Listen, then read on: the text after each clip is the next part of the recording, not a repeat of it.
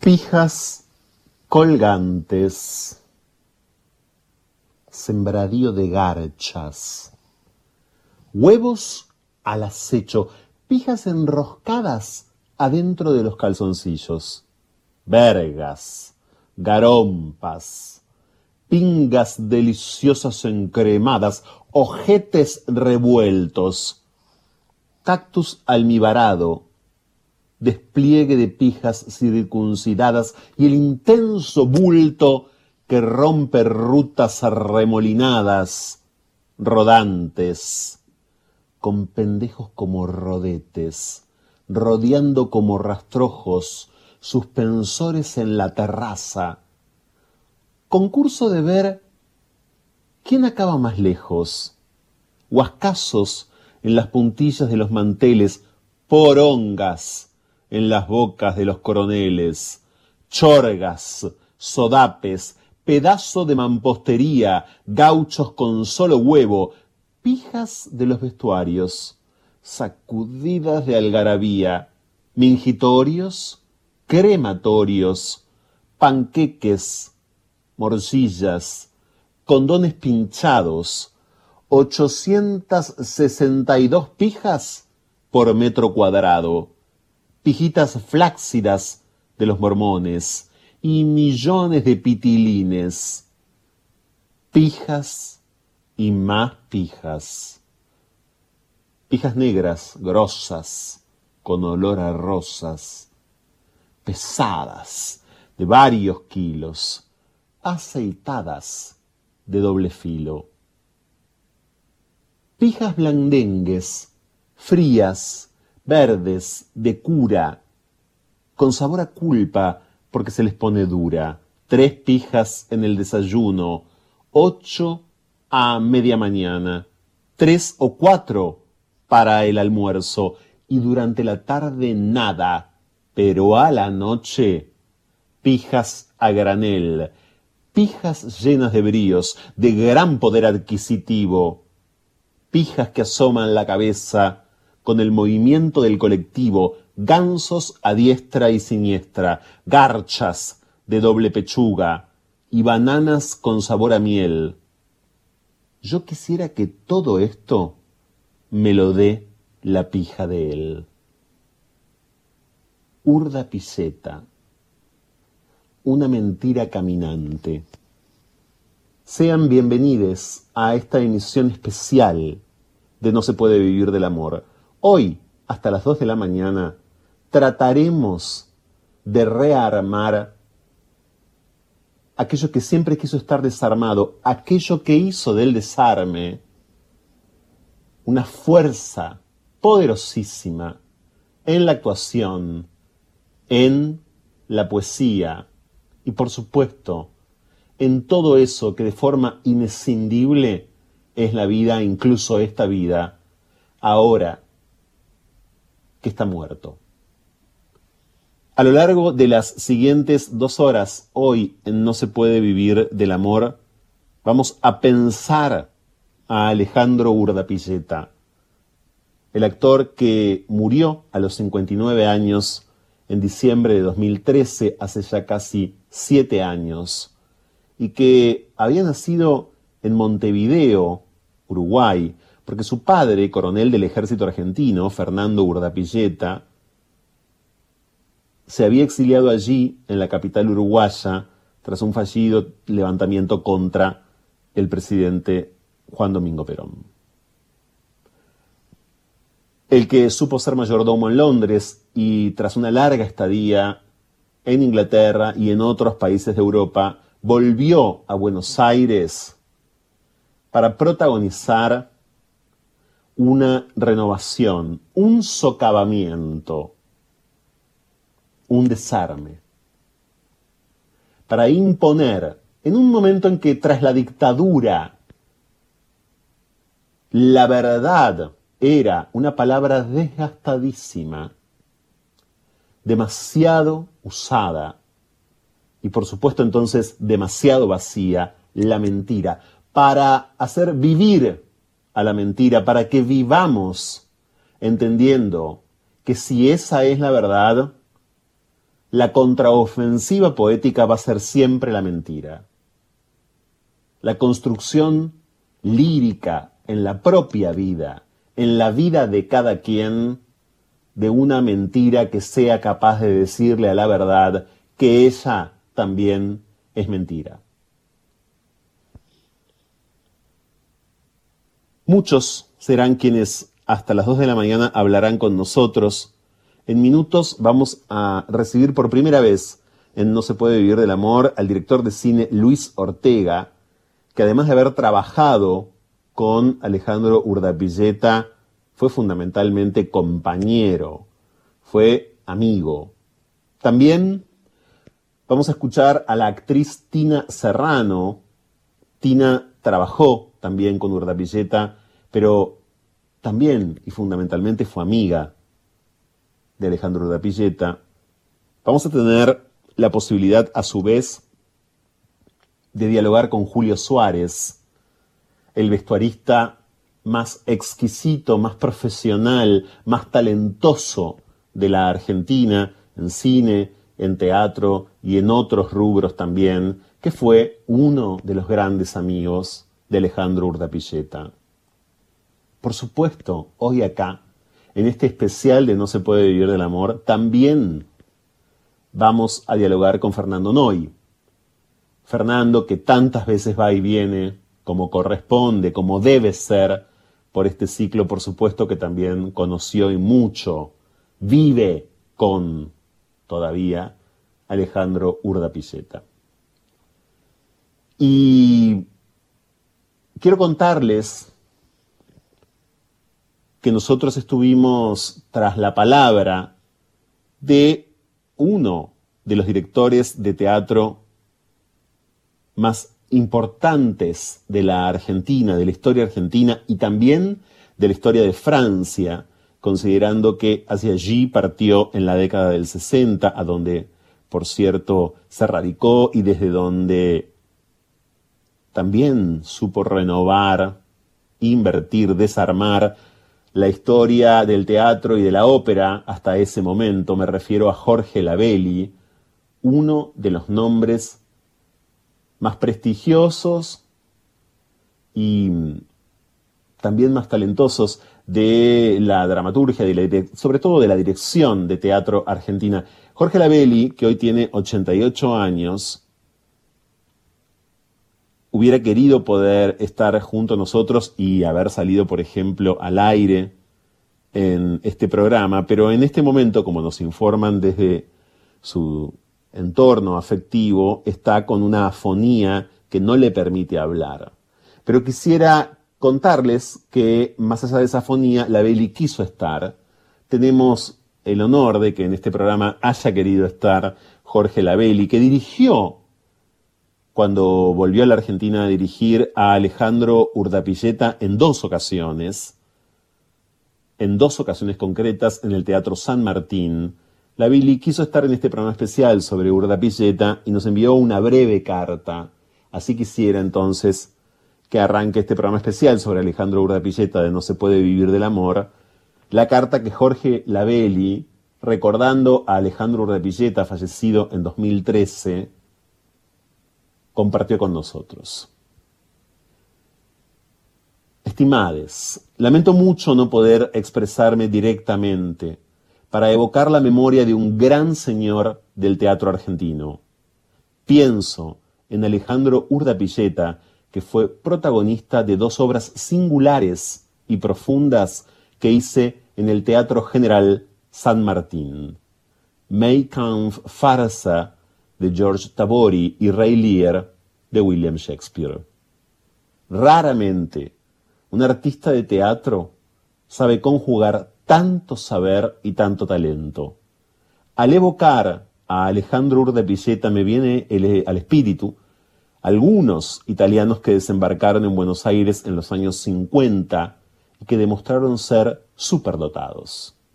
Pienso sobre todo en el genial Marcello Moretti, el gran intérprete de la comedia del arte que atravesó toda Europa con un arte mayúsculo.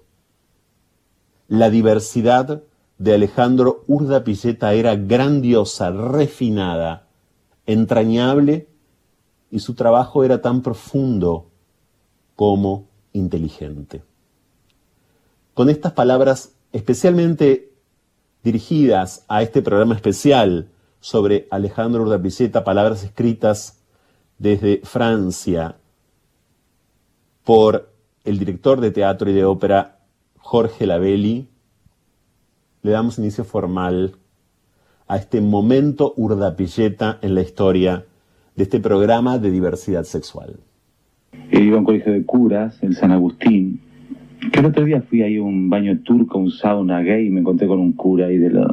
Ahí me enteré claramente de muchas cosas, ¿no? El, el autoritarismo, toda la pelota argentina, eran épocas muy raras, además de Argentina, donde ser joven era peligrosísimo. Yo nunca me sentí en ningún lugar de esos institucionales como cerca de alguien. Nunca me sentí unido a ningún tipo de sociedad de ese tipo, de ningún tipo de sociedad. Ni siquiera ese underground del que hablan no me siento unido en absoluto. es más, trato de no estar unido a nada, ¿no? Prefiero quedarme en casa viendo televisión, pero ir a las fiestas, todas esas cosas. Ni siquiera me gustan los actores, ni voy al teatro, no, no quiero que me digan que soy actor. Soy actor porque soy enfermo no estoy en ningún ambiente, trato de andar en mi vida. Mm. El ambiente gay tampoco, ningún, ninguna cosa que... No soy socio de la sociedad de actores, no. Ya aprendí a no, a no sufrir por lo que debería ser, sino a gozar con lo que tengo, y eso es una resignación. Yo debería haber sido un genio lleno de plata, que, hace películas, que hace obras de teatro, un ser cantante, bailarín, pintor, músico, todo talento para todas esas cosas. Pero no lo pude hacer. Porque soy borracho, porque soy drogadicto, porque soy homosexual, porque soy sensible, porque me encanta la vida, porque me río todo el tiempo y sufro y me enamoro y lloro, porque soy contradictorio, soy argentino mucha honra. Y entonces soy todo el tiempo eso, soy una mentira caminante. Porque creo en lo que uno tiene que ser, tiene que ser eso. La sanidad esa, la del psicólogo, no la creo. El éxito, yo no creo en eso. ¿En quién? ¿En qué modelo? ¿Cuál, ¿Dónde está? Y ahora en No se puede vivir del amor tenemos el placer también, porque este es un programa bastante placentero, como no, casi siempre, pero este más, de recibir al director de cine, Luis Ortega. Hola Luis, ¿cómo andás? ¿Cómo estás? Gracias por la invitación. No, Luis, por favor, yo quisiera que me cuentes cómo fue tu vínculo o cómo es. Por momentos me tienta hablar de Urdapilleta en presente, em, y no por una ridiculez, pero no sé por qué. Eh, digo, ¿cómo es o cómo fue tu vínculo con Alejandro? Bueno, me gusta ahí que vayamos al hueso directo. Em, yo también hablo en presente porque sigo soñando con él y forma parte de mi vida y tengo cuadros eh, de él en la pared y fotos de él por, mi casa. Entonces, eh, para mí forma parte de, mi mundo emocional y, los recuerdos están en un plano eh, muy presente, no, no, nunca son un viaje al pasado. Em, hace un tiempo soñé que, que, me lo encontraba y, y, él, decía, pero vos, yo sabía que no estaba muerto, le decía, dijo, no, ¿cómo voy a estar muerto, boludo? Me dijo, em, lo que pasa es que me quería sacar de encima todo el trámite de, morir, em, que es, em, que, viste, el velorio y, todo ese quilombo, me, quería sacarme encima ese, ese asunto eh, y, entonces bueno pasó eso me decía y, y bueno en el en su velorio efectivamente creo que todos estábamos esperando que que, el, que sea una, como una puesta en escena ¿no? En definitiva un velorio es una puesta en escena em, pero yo estaba esperando que él se incorpore y, largue esas carcajadas violentas que largaba él. Y, después volviendo en el auto con Mercedes Morán, que la conocí ahí, sí. Em, volvimos en el auto y me dijo, yo estaba esperando lo mismo. Estábamos, estábamos como los dos en esa, ¿no? Porque la muerte es irreal, es, algo, no deja de ser un, un artilugio, un truco, un algo que, que, todavía no sabemos bien cómo está realizado, pero efectivamente en los sueños te das cuenta que no es del todo así. Entonces, eh, no sé si qué significa estar muerto, no, no, menos para un artista de, que maneje esa intensidad. Sí, eh, por eso, por eso sabes que, por esa misma razón es que yo en todas estas conversaciones en este programa especial, Luis, estoy hablando en presente. No lo pensé demasiado, pero me salió así. Ahora encuentro una respuesta. Sí, bueno, la Pilleta creo que nos marcó a todos a fuego, lo que los, lo que nos los que lo conocimos. Yo tuve la suerte de conocerlo a los 19 años. Em, y creo que lo primero que me dijo es vos sos un drogadicto de mierda. Em, y se rió. Eh, y mm, fue en la casa de Rita Cortés eso. O en su casa, no me acuerdo, porque vivían uno arriba del otro. Em, eh, y y yo era muy chico, pero fue como medio amor a primera vista, ¿viste? Enseguida empezamos a frecuentarnos mucho, a, a, vivir una relación muy, muy intensa, porque bebíamos hasta no dar más, ¿viste? y, y él era muy dionisíaco, él tenía esa cosa muy voluptuosa y muy muy desbordada con, con su entrega, ¿no? Eh, y la tenía con el linchera que vivía abajo de su casa, la tenía conmigo, la tenía con Rita.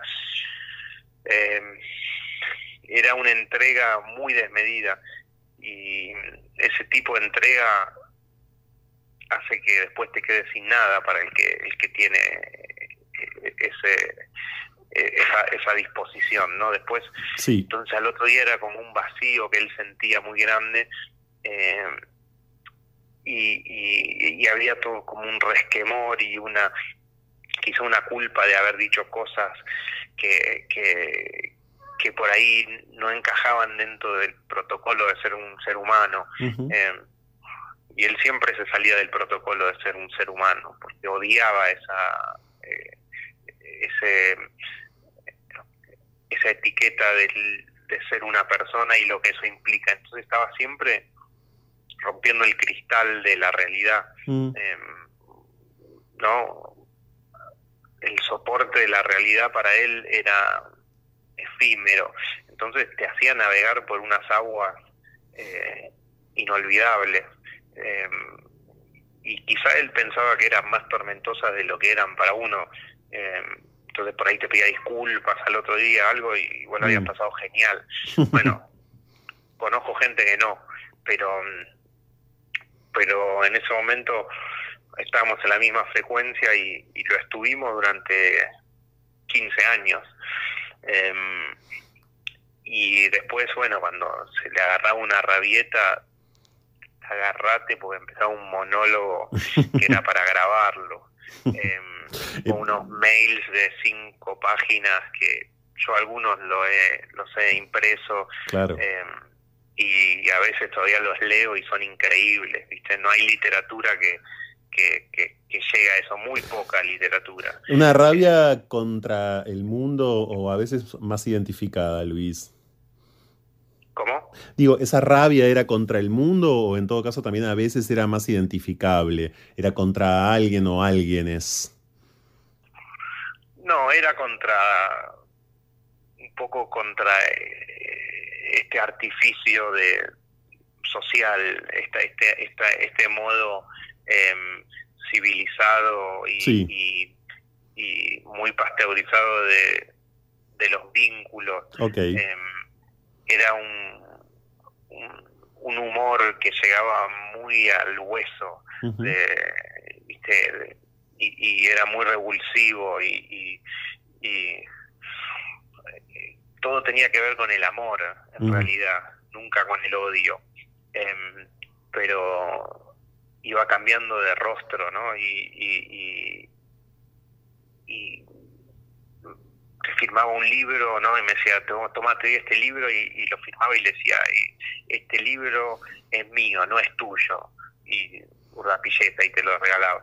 Eh, y, o sea, nunca era eh, de un solo color, ¿viste? Cuando estaba yendo muy para un lado, él sentía que no quería cristalizarse en, en, nada. Em, entonces era muy imprevisible y, y, eso era, era increíble.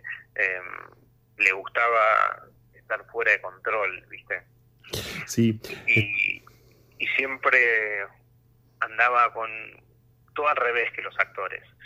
Eh, nunca preocupado por su aspecto, eh, andaba con unas remeras que él se las envolvía hasta las rodillas y se sentaba y se envolvía hasta los, hasta los pies, hasta los tobillos. Después la remera le colgaba como una pollera y andaba con un pañuelo lleno de mocos en el bolsillo que le, salía y, y, todo era un desprecio hacia, hacia lo que son los actores hoy, ¿no? Pues son como esa, eso que se ve en, en, Instagram. En, era un todo el tiempo ganas de destruir ese artificio que iba en contra del amor y en contra de la verdad. Entonces ya no, no hay nadie que haga que viva así. Mm. No hay. Eh, Luis, acabas de decir algo importantísimo. Este programa especial sobre Urdapilleta se llama, porque así lo decidimos, una mentira caminante y dijiste dos cosas en este sentido. Una eh, en contra de justamente la, mentira y otra en contra del amor. Dijiste hace un ratito, todo era por el amor o, todo era de amor o algo así, ahora no lo puedo reproducir exactamente, me llama mucho la atención porque quizás haya un nexo allí, ¿no? En, digo, en todo el, entre el amor justamente y eh, la mentira y luego por desprendimiento las verdades, no sé. Eh, a través de muchos testimonios me estoy dando cuenta que algo de todo eso estaba muy presente en él. Sí, él era un soldado de, de un soldado del corazón, mm. no, no, no, nunca em, se alineaba en, ningún eh, compromiso que no tuviera que ver con un sentimiento emocional profundo y, y, despreciaba, yo lo vi despreciar muchas oportunidades que la mayoría de los actores chupan pija para conseguir eso. Em, eh, si querés metafóricamente, pero sí, sí, sí. ¿no? como eh, se mueren por estar ahí, viste, y conseguir y que los miren y a ver si los tienen en cuenta. Y él despreciaba mucho toda esa prostitución propia del, del trabajo del actor, que hoy ya está muy incorporada y está muy explícita en las redes sociales. Em, él estaba a favor de, del amor y de la otra cara del amor, que no es el odio eh, necesariamente, pero era un ser eh, eh, violento. Eh, y, y, nunca el amor estaba por fuera de eso, em, porque era una carga que él salía con violencia, no era una violencia que él tenía, salía con violencia porque el mundo no te deja expresar. Entonces cuando uno tiene la oportunidad, todo ese, ese eso que esas emociones que se van acumulando salen con una fuerza que termina generando un impacto violento en, el que la recibe o en todas estas formas eh, que, nos, a las que nos obliga la, la realidad a mantener la forma. Él nunca mantenía la forma. Em, eh, es, es, muy elocuente, por supuesto, lo que estás aportando para quienes están ahora sumándose a No se puede vivir del amor. Estamos dialogando con el director Luis Ortega en este programa especial sobre Alejandro Urdapilleta, al que hemos denominado una mentira eh, caminante. ¿Cómo era ese trámite entonces, eh, Luis, de él con la cotidianeidad? ¿no? ¿Cómo, cómo gestionaba la diaria, que es quizás de las gestiones más complicadas, ¿no?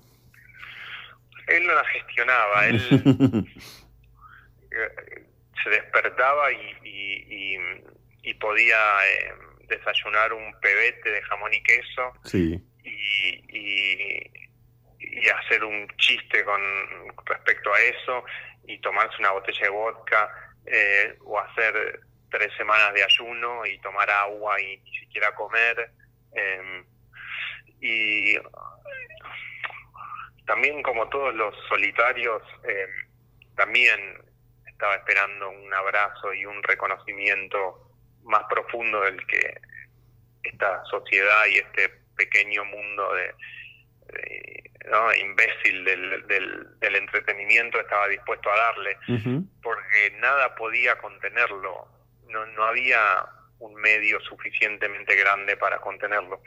Y mm, creo que su espacio era el teatro porque ahí es donde dominaba él, ahí es donde no había un director, no había un, un plano del que él no se podía salir. Em, eh, ahí era él, ¿no? Y nada, lo seguía una luz o, no, y él no tenía eh, eh, una limitación.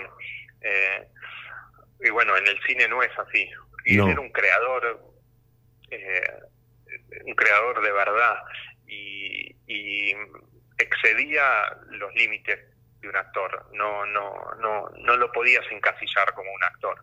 Él era un artista, creo que de las pocas personas que conozco que puedo decir que era un artista, y conozco muchos que se, consideran artistas, pero él es uno de los pocos a los que realmente le, le cabe ese, ese nombre.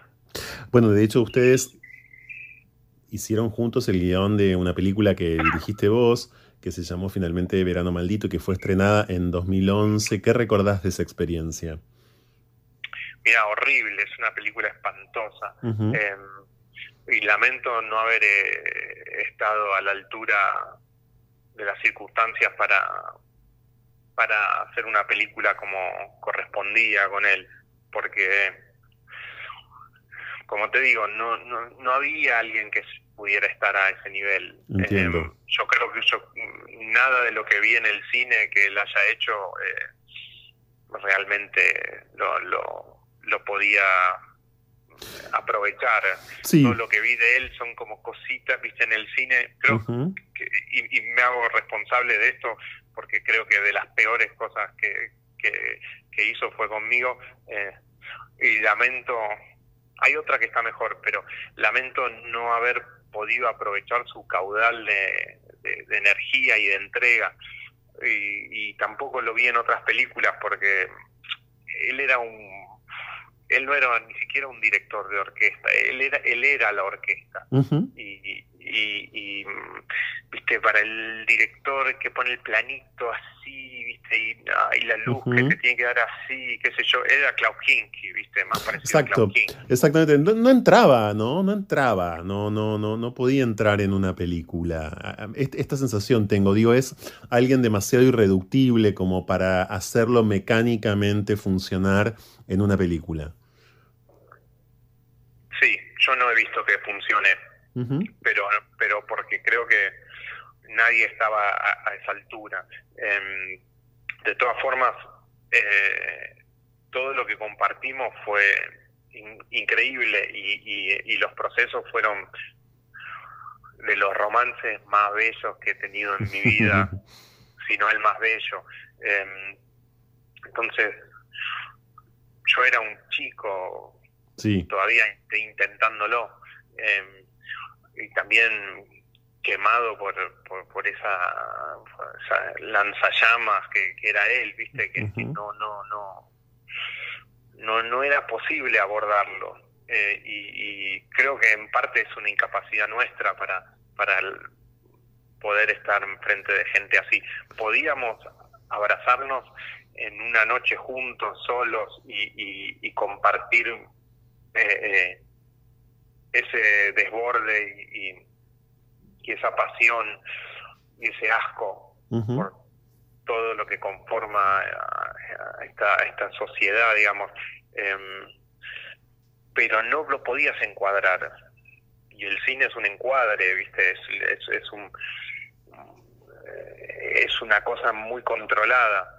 Eh, y él era más parecido a Klaus Kinski haciendo los monólogos sobre Jesús que hacía Klaus Kinski. Eh, él era eso, o sea, mm. necesitaba un escenario y ni siquiera tampoco tenía muchas veces la posibilidad de, que le ofrezcan ese espacio porque era muy temible Urdapilleta. Hoy hay gente que lo quiere imitar quiere ser tan temible como Urdapilleta, pero no, no, no es posible. Temible e inabordable, me quiero quedar con, bueno, con todo y también con, con esos dos adjetivos, em, esas dos definiciones, eh, porque es evidente que, sobre todo en, en, relación a lo inabordable, Luis, un artista quizás, no sé si tenga que ser, no me gustaría ser tan dogmático, pero tiene que tener bastante inabordable, creo. Bueno, el precio es muy alto. Em, estamos todos muy domesticados y muy eh, y muy acostumbrados a, obedecer.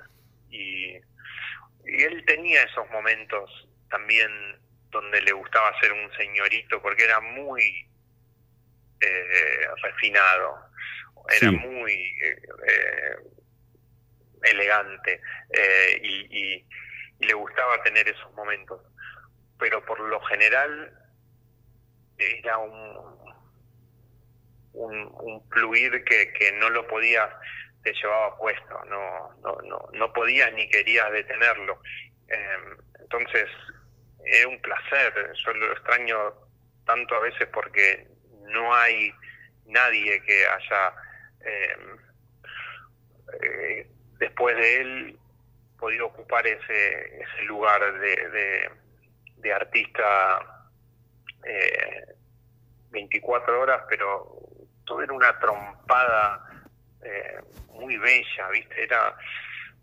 Estoy tratando de encontrar las palabras y me, siento un imbécil porque no existen. Eh. Es probable, bueno, de eso también se trata, además de temible e inabordable, podríamos decir algo que va a sonar también imbécil, pero que viene a cuento, y es, y es eh, indefinible, ¿no? Eh, eh, eh, y, rebosante e inclasificable y todo aquello, entiendo cuál es esa brújula en la que estás y el hecho de que, de que no se pueda detener, bueno, vuelve a hablar súper bien de Urdapilleta. Yo quiero agradecerte mucho, Luis, de verdad, para mí era súper, súper central que estuvieras en este programa especial. Gracias, de verdad. También nos va a quedar desde ya muy chico y no va a dejar de ser una búsqueda absoluta este ciclo en el que, este programa, esta emisión concreta en la que a través de, tantas voces estamos pensándolo a él, eh, pensando a Alejandro Urdapilleta. Muchas gracias Luis Ortega, gracias en serio. No, gracias a vos. Eh, fue un placer, siento que no he podido eh, vehiculizar la emoción que él, que él transmitía, pero no creo que nadie lo logre. No. es muy posible. Un abrazo. Un abrazo grande. No soy actor, soy técnico. Juego de eso. Anduve en murgas, se me cae de risa. Es una experiencia buena esa. Yo se la recomiendo a la gente, si puede, a los hombres, que se vayan a salir de travestis a las murgas. Y todos te miran como un travesti, y vos no sos travesti. Y vas a un colectivo con 25 travestis, con tetas y todo, y parás en los barrios, y haces el show ahí en los clubes, ¿viste? Es como de fomento con la familia que te saludan. Te andás por los barrios y están todos ahí y te tratan como una mujer. Eso es muy fuerte eso, enterarte, aunque seas gay o no, puto, pues yo no soy gay, soy puto. Entonces que veas esa historia a partir de un tipo, tipos, tipos, caretas, que tienen su esposa, sus, sus niños, qué sé yo, y, y, trabajan para la célula familiar que es la sociedad que de repente te muestren la pija de un árbol, vení, vení. ¿Entendés? Es fuerte, es raro, pues no entendés muy bien. Todo cambia. Pues si este es el poder de la mujer o es el poder del travesti. Es el poder de la perversión, es el poder de quién. ¿Qué es esto que uno ejerce? A mí las tetas me van creciendo de a poco. ¿Nunca andás vestido de mujer por la calle? Sí, ando. Eso a partir, antes me, costaba mucho, era muy fuerte eso. Mm. Y ahí, cuando vos estás de yegua por la calle, de mina, vos te das cuenta que la gente, las mujeres sobre todo, les molesta muchísimo, más en esa época. Ahora yo creo que ya ha visto bastante, ha visto. No bastante, pero ha visto. El rollo es, es moral, la iglesia, toda la pelota esa.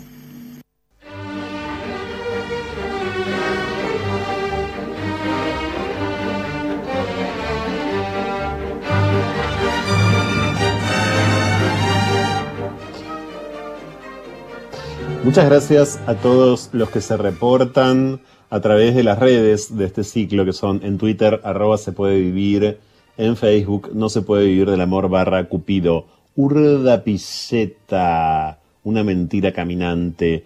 En este especial acto seguido, vamos a escuchar a una de las actrices más poderosas, más al mismo tiempo, diría yo, extrañadas en este momento de la escena.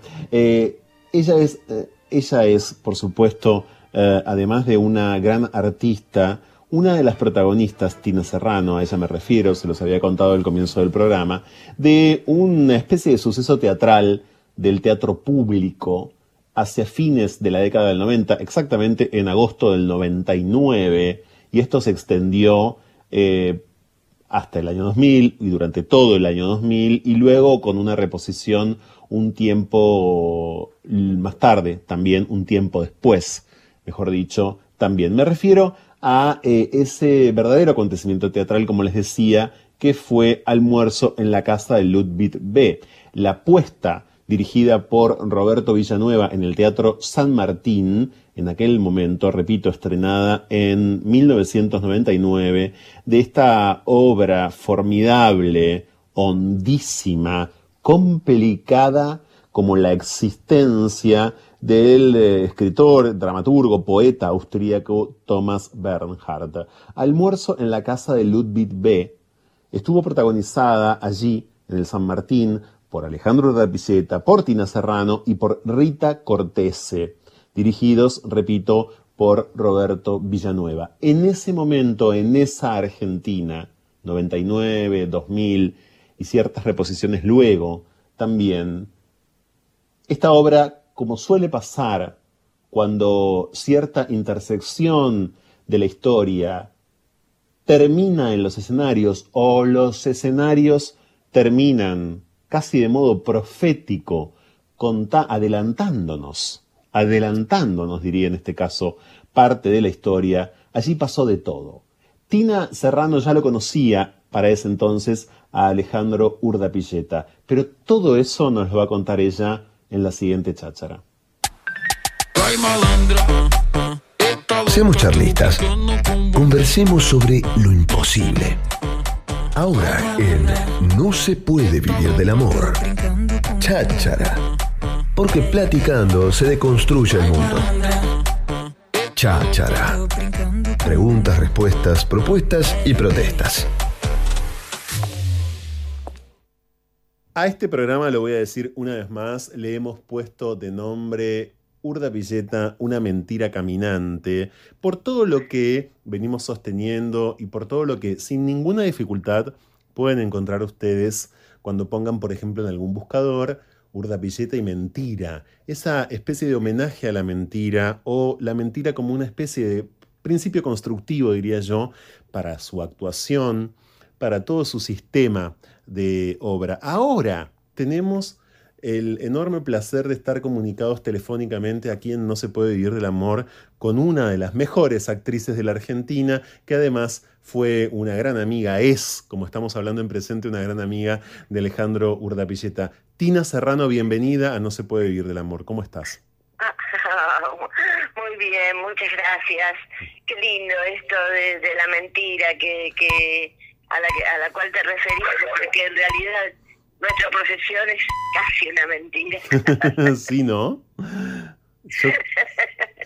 sí, yo creo. Sí, lo interesante. es una buena mentira. Es una mentira. una buena mentira, porque si esa mentira te hace reír y esa mentira te ilusiona o, o, no sé, abre alguna ventana, una puerta, una ilusión, este, vale la pena mentir. Tina, ¿cómo y cuándo conociste a Alejandro Urdapilleta y cómo se hicieron amigos. Bueno, mira, eh, ¿te acordás de Ave Porco vos? Sí, por supuesto. Claro. Bueno, como yo era muy under también y este y mm, andábamos ahí, éramos todos más o menos una banda que después que terminábamos nuestras obritas en el under siempre nos juntábamos, entonces el lugar era Ave Porco y ahí ahí este, nos encontrábamos con Fernando Noy, con eh, Tortonese, con Alejandro, obvio, con Batato. Eh, como de Batato también yo eh, este, éramos muy muy amigos así de, quedarnos hasta tarde viste riéndonos armando historias mentiras. Mintiendo mintiendo hasta las 7 de la mañana. Exactamente mintiendo hasta hasta las hasta altas horas de la madrugada una época muy entrañable muy muy linda muy muy graciosa, muy cruda también, ¿no? Sí, muy cruda. Es una palabra que creo que le queda bien para quienes no sepan ave porco, porque hay muchos que escuchan este programa que saben de lo que estamos hablando. Si no, les vamos a contar que ave porco fue durante muchos años, sobre todo, vamos a decir, en la década del 90, pero desde antes, un poquito antes también, en Buenos Aires. Claro, eh, un sitio obligado, un sitio obligado de Corrientes y Junín, más o menos, eh, en el centro casi 11 de la ciudad de Buenos Aires, y ahí pasó de todo. Hay demasiado escrito sobre Ave Porco, muchísimo en periodismo, también en varios libros, y cómo, claro, cómo no iban a andar por ahí ustedes, ¿no? Sí, no, era, no, no se podía no estar ahí porque este, todos estábamos medios de la cabeza, como, como, siempre, y bueno, los locos se juntan, ¿viste? ¿Qué vas a hacer? y ahí, ahí nos conocimos, nos queríamos muchísimo todos y nos reíamos de las payasadas que hacíamos y que pero que eran eran era muy creativo el lugar la verdad que era, era muy muy, muy eso, muy, muy creativo. ¿Y cómo era Alejandro, Tina? ¿Cómo era Alejandro como amigo y también como persona, como artista? ¿Cómo era Urda Pilleta? Mira, muy compañero era Alejandro, muy cariñoso conmigo siempre. A mí me quería muchísimo y yo a él, obviamente, y, y pero nos queríamos muchísimo. Era muy tierno Alejandro, era una persona muy tierna todo lo contrario de lo que hacía ahí arriba, que viste que era como muy atacado, los personajes muy, este, casi violentos, ¿no? Por momentos, eh, pero así entre nosotros, entre él y yo, por ejemplo, después tuvimos, eh, eh, era muy cariñoso, muy, muy, muy afectuoso, muy, muy familiar era Alejandro, muy de de amistad, hermanos, ¿viste? Así como nos decimos todo, nos, nos peleamos, nos amigamos, todo, ¿viste? Y se contaban todo, en efecto. Todo, nos contábamos todo, todas nuestras, nuestras inquietudes, nuestras tragedias, nuestros dolores, nuestras broncas con el medio. Ahí nos descargábamos, ¿no? De cosas que no nos gustaban o que nos eran en por momentos este eh, inaccesibles de, no, poder manejarnos con, con, con, con, una parte del espectáculo que, que no tenía que ver con esa con esa cosa tan sincera y, y este hasta brutal ¿no? con la que nos tratábamos nosotros eso eso era fundamentalmente nuestra nuestra esencia, digamos. Y de eso, de eso iban varias eh, charlas. Pasa con Urdapilleta lo que yo sé, Tina, que pasa con muchos artistas, también con muchas actrices y con muchos actores. Fue siempre una persona muy venerada eh, a partir de sus condiciones profesionales, muy celebrada, muy aplaudida pero da la sensación de que si bien por supuesto tuvo un montón de trabajos protagónicos, etc., no terminó nunca ocupando el centro, ¿no? Eh, hay varias anécdotas en este sentido, hemos estado leyéndolas. Eh, ese estar en el centro pero no estar en el centro, ¿era un poco una voluntad de él, crees? Sí, sí, totalmente. A tal punto que cuando nos dieron por este almorzando en casa de Ludwig, Sí. el, el María Guerrero, este, él fue al Cervantes ahí a recibirlo, pero no sé, no, no, no, no lo, era muy sensible Alejandro, y este, no, no, no pudo esperar y se fue. Y lo, me dice vos, Digo, pero no, no te vayas, che, no seas así, no, no, no, no me, no, no me banco más, no, no, no, chao, me voy, me voy, y se fue. Y bueno, lo recibimos eh, Roberto Villanueva y yo, Sí. eh, bueno, Roberto re- recibido por la dirección, yo como mejor actriz y él como mejor actor. Y este, y no, no, no, no. Yo también era bastante áspera, te digo. ¿Vos ¿eh? también? Bastante ásperos, como ásperos con, con, con, el- con el hall, digamos. Con, con los halagos, con, qué sé yo, con todo ese tipo de cosas. No sé, no, no sabíamos eh, manejarnos con ese tipo de cosas. En eso coincidíamos, no, No creíamos mucho que nos dijeran que éramos tan buenos. No se lo creían. No, para nada. Desconfiamos un poco, ¿vio? El tango desconfío. Ajá, eso. Desconfiaban. Estamos en diálogo con Tina Serrano en este programa especial hoy de No se puede vivir del amor dedicado a Alejandro Urdapilleta, al que, como les conté ya varias veces, le hemos puesto de nombre Urdapilleta, una mentira caminante. Sus últimos días, el último tiempo ¿no? de, de Urdapilleta tiene en el que él estuvo, por cierto, muy enfermo, finalmente falleció. ¿Vos lo viste eh, o estabas como tantos otros eh, amigos y amigas un poco alejada ya? No, yo no estaba alejada. Yo lo que pasa que como eh, vivo en Mar del Plata y, y muchas veces me iba a dirigir afuera, no nos veíamos tanto, pero sí hablábamos por teléfono. Y, pero no era todos los días, no era una cosa así de todos los días, sino que eh, pasaban por ahí tres, cuatro meses. Bueno, a mí me pasa con un montón de amigas, viste, Sí. que no las veo y, y por ahí pasan meses sin... Uno lo- los amigos los guarda muy en su corazón y sé, no no no, no necesita uno estar hablando tan seguido. Y este y mm, no yo no me acuerdo bien qué pasó, pero no sé si yo había ido, estaba no sé dónde, en Jujuy, a saber por dónde andaría yo.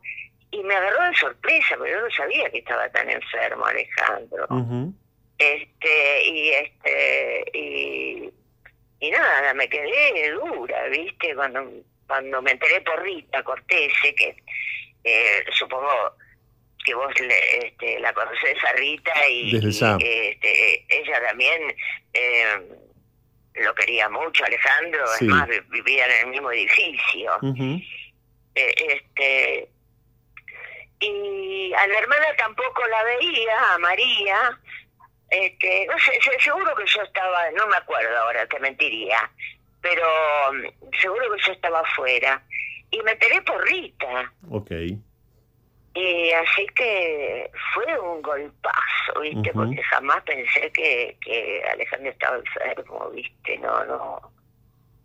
No sé más no no no estaba en mi cuenta eso viste qué yo ¿Qué, qué crees se lo que...? extraña. Sí, por eso te iba a preguntar, Rita, por cierto, eh, si bien eh, tratamos de evitar, sobre todo cuando hacemos desde este ciclo estos programas especiales, cierta lágrima, ¿no? Cierta conmiseración.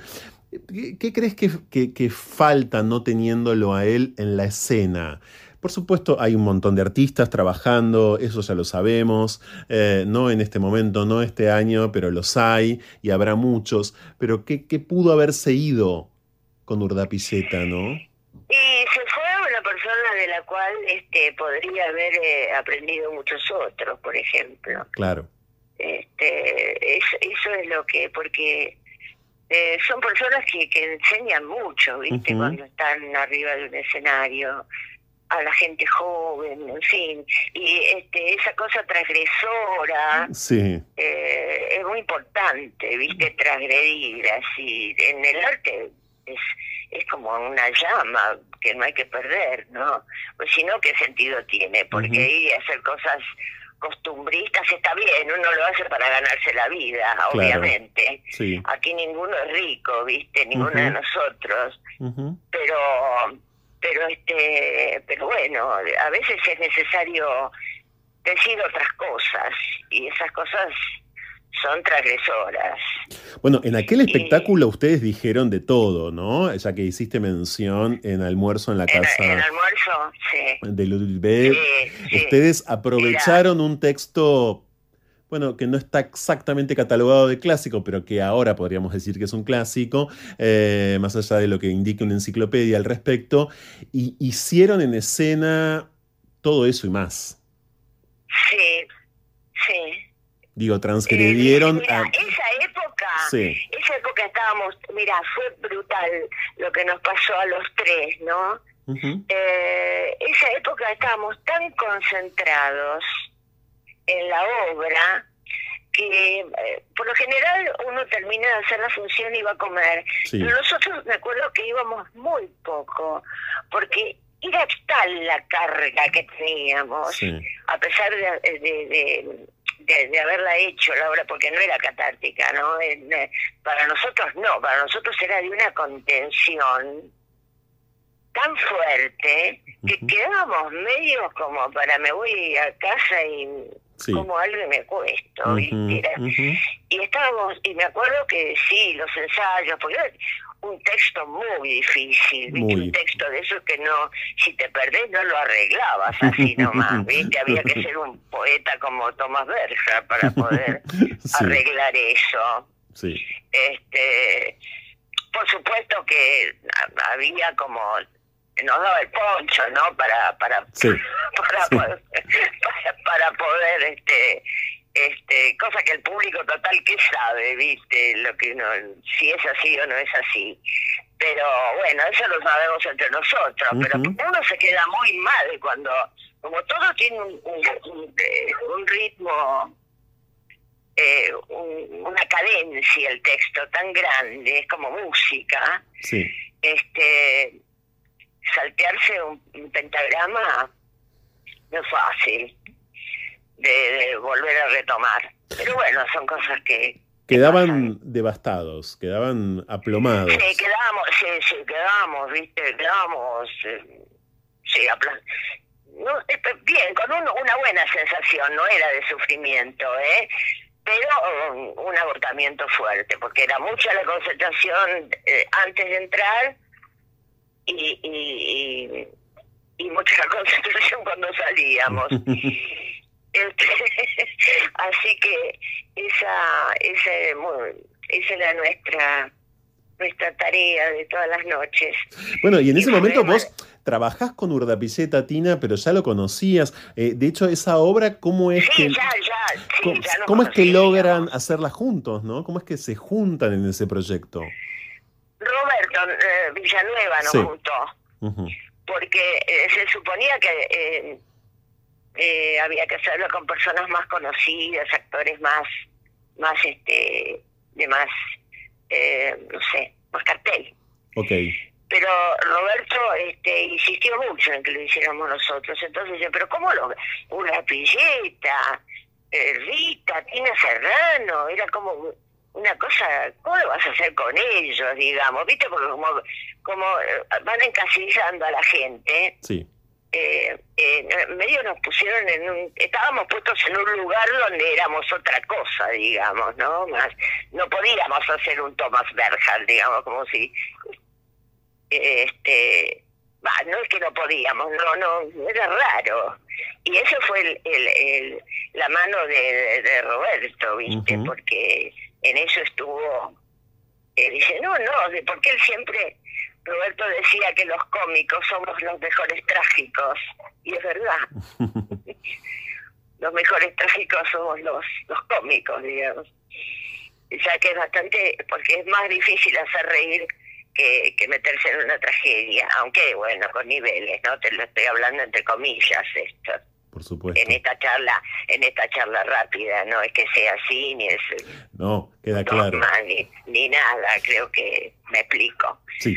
Eh, pero bueno, fue entrañable, ese, ese, ese trabajo fue, fue este, Sí, fue, glorioso, glorioso. Un, momento, un momento de nuestras vidas para los tres, este, porque aparte era tan profundo lo que lo que lo que decía y lo que pasaba y al mismo tiempo con una poesía tan grande que, uno quedaba medio tocando el cielo. Y, además al mismo tiempo, sí, tocando el cielo, me gusta mucho esa imagen. Y vamos a decir también, Rita, que en un momento durísimo, en un momento yo diría, terminal de la Argentina. La Argentina tiene muchos momentos terminales, pero eh, eh, eso coincidió. La resucitamos, ¿viste? La resucitamos nosotros. claro, pero eso coincidió. Será por, exagerado, ¿viste? Que somos, ¿viste?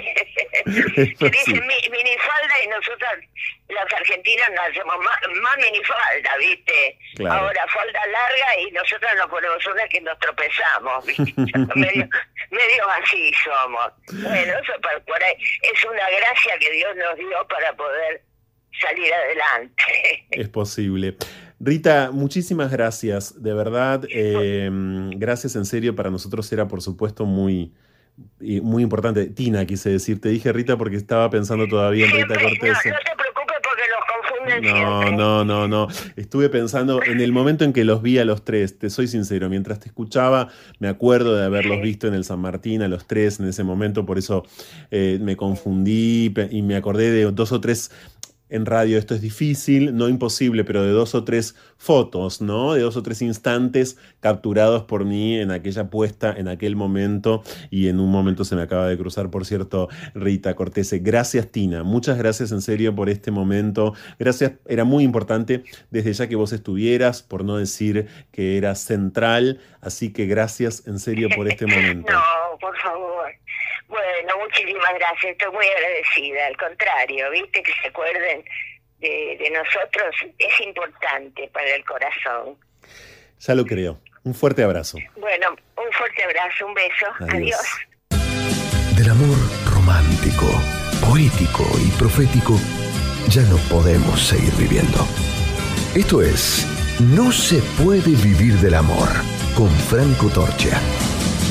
¿Te soy gay? Es duro. Soy puto, hombre con hombre. No busco la solución pacífica, busco la verdad, ¿entendés? Busco la cosa real, la carne, donde está la verdad, mi sentimiento. Yo sé que la, soledad del puto es muy fuerte.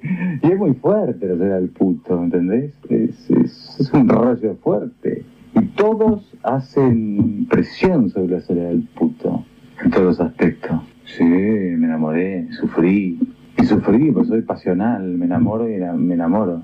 bueno, qué sé yo, me tiraba en las calles en Mallorca, me acuerdo que me tiraba en la calle, salía de la discoteca y me tiraba en el piso para que me aplaste un coche. Y me pasaba los coches. Sí, me enamoré, me enamoré del marqués español, que me llevó a Colombia después, hice teatro allá. Tipo de mi edad, ¿no? Que era cónsul de España en Bogotá. Siempre en altas esferas, hombre tampoco le importaba nada en absoluto el hecho de estar enamorado, andaba con minas de un hombre. Y bueno, el rollo así de hacer una pareja, ¿qué es eso? Después de ahí, en el 83 fui tres veces a Colombia. Y fui a España para quedarme a vivir en una casa que él tenía con otra gente y me volví y me aburrí. Empezó a pagar una casa acá. ¿Qué es una pareja gay? ¿Qué son dos hombres en pareja? Es un disparate. Para mí es un disparate, es una, mariconada horrible. Los hombres no tienen en pareja, están en pareja las, mujeres y los hombres. La pareja es un invento de hombres y mujeres. ¿Qué va a el tecito? Toma el tecito. No lo creo.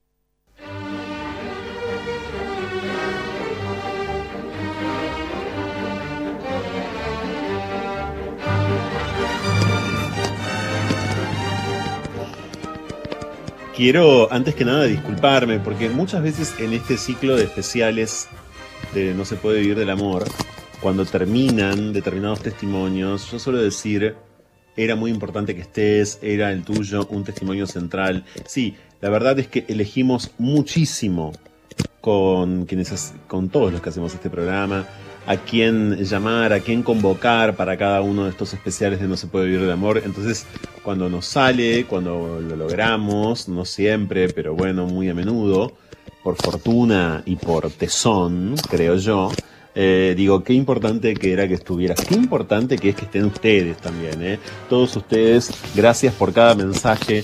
Estamos en vivo en la 1110 en este especial sobre Alejandro Urdapilleta. Con quien voy a hablar en segundos, con quien voy a hablar en segundos, también nos honra y nos estimula, eh, me genera además un entusiasmo fenomenal porque conozco muy bien aquello que él propone y lo que él propone es, es, en otro código, es con otros envoltorios, resuelto de otra manera, lo mismo que propuso siempre Alejandro Urdapilleta, por lo que esta amistad no llama tanto la atención en este punto. Voy a dialogar ahora en la siguiente cháchara con el vestuarista y amigo de Alejandro Urdapilleta, Julio Suárez. Seamos charlistas. Conversemos sobre lo imposible. Ahora en No se puede vivir del amor. Cháchara. Porque platicando se deconstruye el mundo. Cháchara. Preguntas, respuestas, propuestas y protestas. En No se puede vivir del amor, hoy jueves, como ustedes ya saben, y en el marco de todos estos programas especialísimos o hiper especiales que estamos haciendo desde hace mucho eh, tiempo, desde hace un rato largo ya, tenemos ahora la oportunidad de recibir a alguien que, y esto nos está pasando mucho eh, con estos programas especiales, luego queremos entrevistar en sí mismo, queremos entrevistarlo a él, queremos hablar, por supuesto, en algún momento con él sobre él, sobre lo que él arma y sobre lo que desarma, pero en este caso lo hemos convocado y tuvo la gentileza enorme de aceptar eh, para hablar de un amigo. Bienvenido a No se puede vivir el amor, Julio Suárez. ¿Cómo andas? Muy bien, Franco, muchas gracias por la invitación. Vos sabés que eh, eh, hemos, hemos decidido que este momento, que este programa, Julio, se llame Una mentira caminante, porque esa es una autodefinición que alguna vez usó Alejandro Urdapilleta respecto de sí mismo. Eh, como amigo que sos de él, a mí a veces me gusta hablar en presente, y no es una ridiculez, quizás para vos sí, pero bueno, como amigo que sos de él, Em, ¿Sentís que tenía mucho de mentira caminante? Él decía mucho viva la mentira y gritaba mentira, mentira, ¿no? Creo que estaba atrás de la mentira todo el tiempo. Creo que le interesaba la... Eh, sí, como que buscaba, ¿no? Buscaba, atravesaba todo de tal manera que quizá la mentira le interesaba eh, no sé, algo así como desde la actuación, aunque su actuación siempre fue muy verdadera y buscaba realmente la verdad en su cuerpo, en su movimiento, en todo lo que usaba cuando expresaba algo, tenía en cuenta la mentira. Es verdad, me parece que sí, que, que, que que, era como un método de cómo mentir mejor para llegar a la verdad.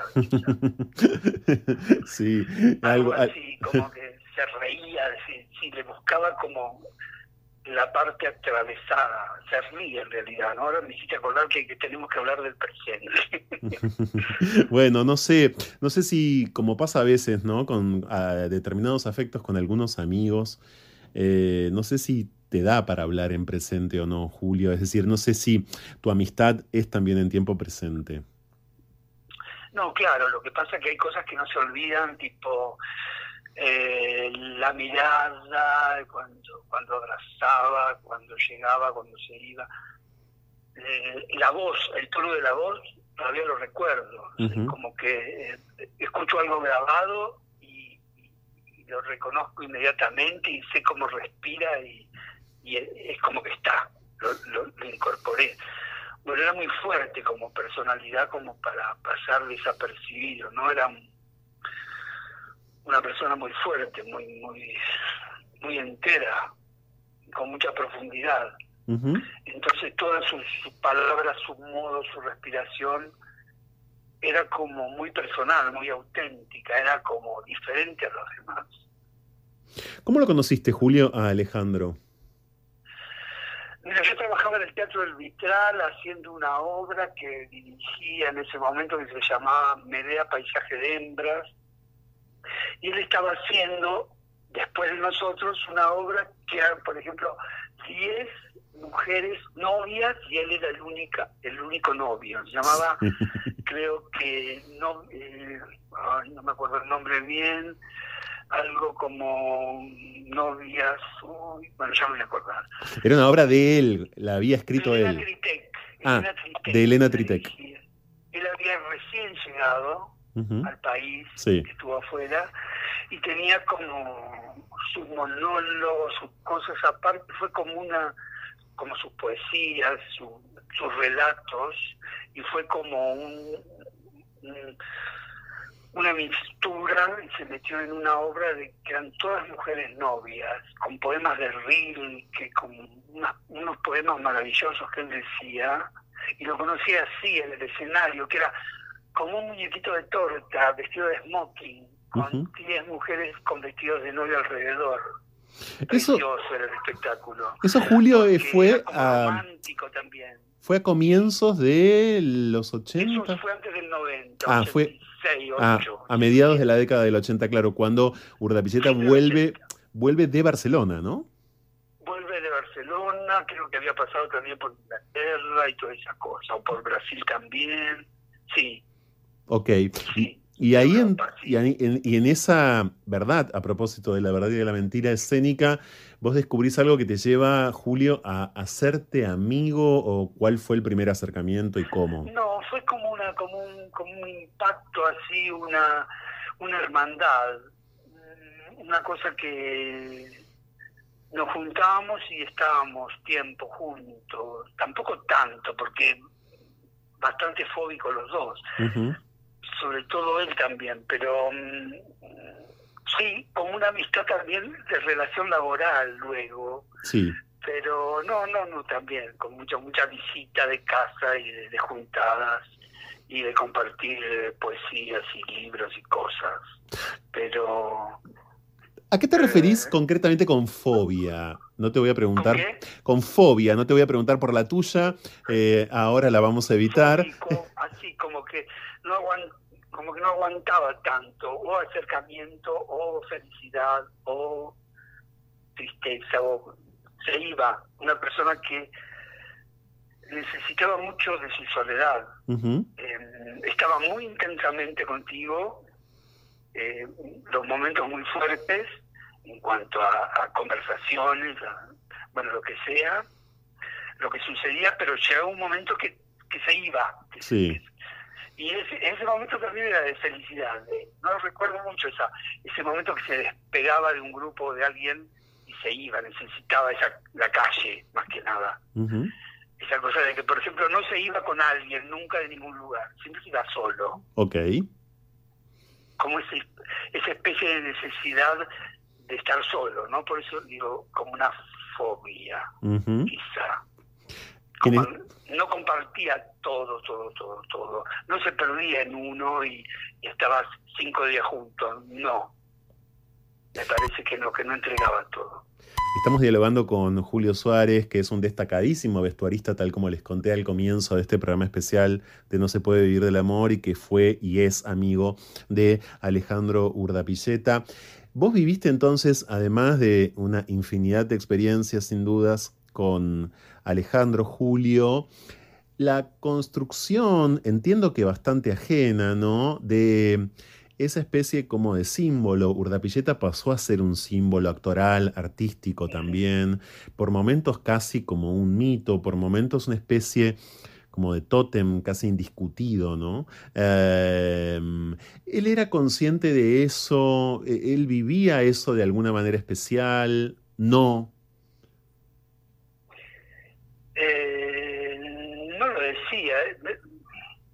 No. No sé si se daba cuenta, sí se daba cuenta, pero no, no, no lo utilizaba, quiero decir. Era bastante, era muy verdadero con lo que sentía. Sí. Era capaz de, de alejarse de alguien, de hablar mal de alguien y de alguien que estaba muy cerca, a lo mejor en ese momento, o un director o un actor que estaba actuando con él. Eh, provocaba como no, no, no creo que se, nunca se creyó, creo que sí, sí tuvo que trabajar mucho para los lugares que ocupó, por ejemplo cuando hacía clásicos y esa, esa cantidad de letra y es, y es, y es estar tanto tiempo en escena llevando la acción en, en esas obras maravillosas que hizo de grandes directores y grandes autores, creo que tenía como más responsabilidad de, de, cumplir con lo que él tenía, pero fuera de creerse que era algo superior, me parece. Sí, muy comprometido con lo que hacía, muy estudioso. Sí. Eh, pero no porque sí por afuera del trabajo creerse algo más. No, creo que al contrario, cuando se, bajaba del escenario, o, sí, era una persona con muy frágil como todas, muy fuerte de todo, ¿no? Tenía esa cosa increíble de, de ser tan potente, tan fuerte, y que de pronto se desarmaba y era muy débil, muy solitario, muy triste. Era triste. Pero que te daba tanta felicidad y tanta fuerza también. Te daba felicidad y fuerza, pero dijiste que era triste, era triste. Sí, era triste. Y hablaba y, daba cuenta de su tristeza, quiero decir, la exteriorizaba o era algo que se percibía o que vos lo sentías, pero quizás no era verbalizado. Tenía modos, era muy no podía esconder nada, creo, se notaba, se notaba como que se perdía, se metía hacia adentro. ¿Se enamoró? ¿Alguna vez Julio se enamoró? ¿Crees que Alejandro Tapiceta alguna vez se enamoró de alguien? Mm, me parece, no sé si en la juventud, creo que algún novio, creo que alguien así de, tipo de juventud, de, caminar juntos en algún momento, pero que ni el nombre supe. No, se enamoraban en el instante, por supuesto, en, el acto, en, la relación. Constante enamoramiento, pero nunca un amor eterno. Como si. en momentos, ¿no? Como se entregaba realmente, quizás ahí estaba enamorado, cuando estaba, pero que también lo destruía, quizá. Claro, nunca vino a vos con una historia dolorosa en este sentido. No, jamás. Jamás. Porque ahí hay otra clave a mi criterio que estamos descubriendo a través de todos los testimonios que compartimos en este programa especial, pero también de todos los materiales con los que estuvimos encontrándonos en estos días anteriores a este programa. Hay una, una relación especial de él con la tristeza, ya se dijo hace segundos en esta charla, y también con el dolor. Es alguien a quien por momentos el dolor, el dolor del mundo, se le materializaba bastante, ¿no? Creo. Sí, sí, sí, tal cual. Sí, eh, sí, buscaba como una felicidad en el dolor, ¿no? Como una cosa así, tipo viste como si fuese Baudelaire, como si fueran esos poetas que no nunca estaban íntegros y enteros con, todo, como que siempre le faltaba algo por su grandeza de búsqueda y su capacidad de adaptación y de expresión a todo lo que le pasaba. Era como un conducto, nunca me parece que tuvo nada ningún entripado dentro, siempre lo, lo soltó. Creo que trabajó mucho para eso, para, para era como un, como un vector, así como que las cosas pasaban por él, pero todo lo, lo largaba, por eso era tan expresivo, me parece, tan genial actor. Mm. Pasaba por él y, buscaba la forma de moverse, de retrocederse, de tener distintas voces y, movimientos y cosas, se atravesaba por una palabra, mm. se atravesaba por algo así, buscaba, eh, bueno, las palabras principalmente, cómo las trabajaba, cómo las decía. Sí, con gravedad. Esto no significa con, es claro, no significa siempre solemnidad ni, ni altisonancia. ¿viste? Exacto. Todo junto, Exacto, pero siempre grave, humor. ¿no? Pero siempre grave. Siempre grave, sí, sí, sus personajes también te quedan como... Sí, sí, como que siempre me le molestaba algo, nunca era una mujer tranquila. Siempre Eh, es que se le molestaba algo, En este programa hemos compartido y seguiremos compartiendo hasta las 2 de la mañana, Julio, algunos fragmentos de algunas entrevistas que supo dar eh, cuando estuvo de este lado del mundo. Alejandro Urdapiceta. En algunas se refiere precisamente a, voy a usar la palabra menos, menos cómoda y quizás también por momentos más odiada. Eh, por ejemplo, cuando digo, eh, se refería a su propia gaysidad, a su condición gay, lo digo así a propósito, no suscribimos para nada eh, esta expresión, pero se entiende, ¿no? ¿Cómo, ¿Cómo tramitaba eso? Porque nunca, por un lado, nunca ocultó que él gustaba de tipos o tenía sexo con tipos, em, lo cual en, en- en el momento en el que vos lo conocés, mediados de la década del 80 y también luego durante los años 90, era bastante atípico, por no decir para nada frecuente, ¿no? Eh, eso para él era así. Em, de, de- digo, sonaba así en la intimidad también de tramitada la cosa, digo, de resuelta, de masticada, o tenía por momentos una especie de, de, mm, interna eh, con esto. No, para nada, ninguna interna. Ujú. Súper masticada, odiaba los putos, Sí, como todos esos colectivos, jamás se, se subió a ninguno, me parece. Era como muy personal. Eh, era como, sí, como que lo, lo puto venía después de ser persona, no sé, ¿no? sí, Para nada, no. sí. Pero bueno, lo decía abiertamente, Sí. cosas que hacía, en, los materiales que elegía. pero era también muy masculino, ¿no? ujú, Como muy fuerte, muy fuerte, muy fuerte porque también sonaba extraño, es raro. La fuerza que tenía ese puto cuando hablaba. Claro, pero esa- Además, las mujeres también fueron todas como desencajadas, como nada sexy, ¿no? No, claro. Se metía por el otro lado. Las- ¿Querés decir los, los personajes mujeres, querés decir? Sí, Claro, sí, es cierto. Y por otro lado, esa masculinidad, Julio, de, él en acción, cuando estaba como él, y de algún personaje también, eh, era una masculinidad poderosa, plantada, eh, uno podría decir hasta incluso muy vehemente y muy en eje, pero poco creíble, ¿no? Tenía eso, es decir, esa masculinidad yo nunca se la compré del todo, pero no por saber que él era gay, sino porque me parece que era otro artificio, no sé.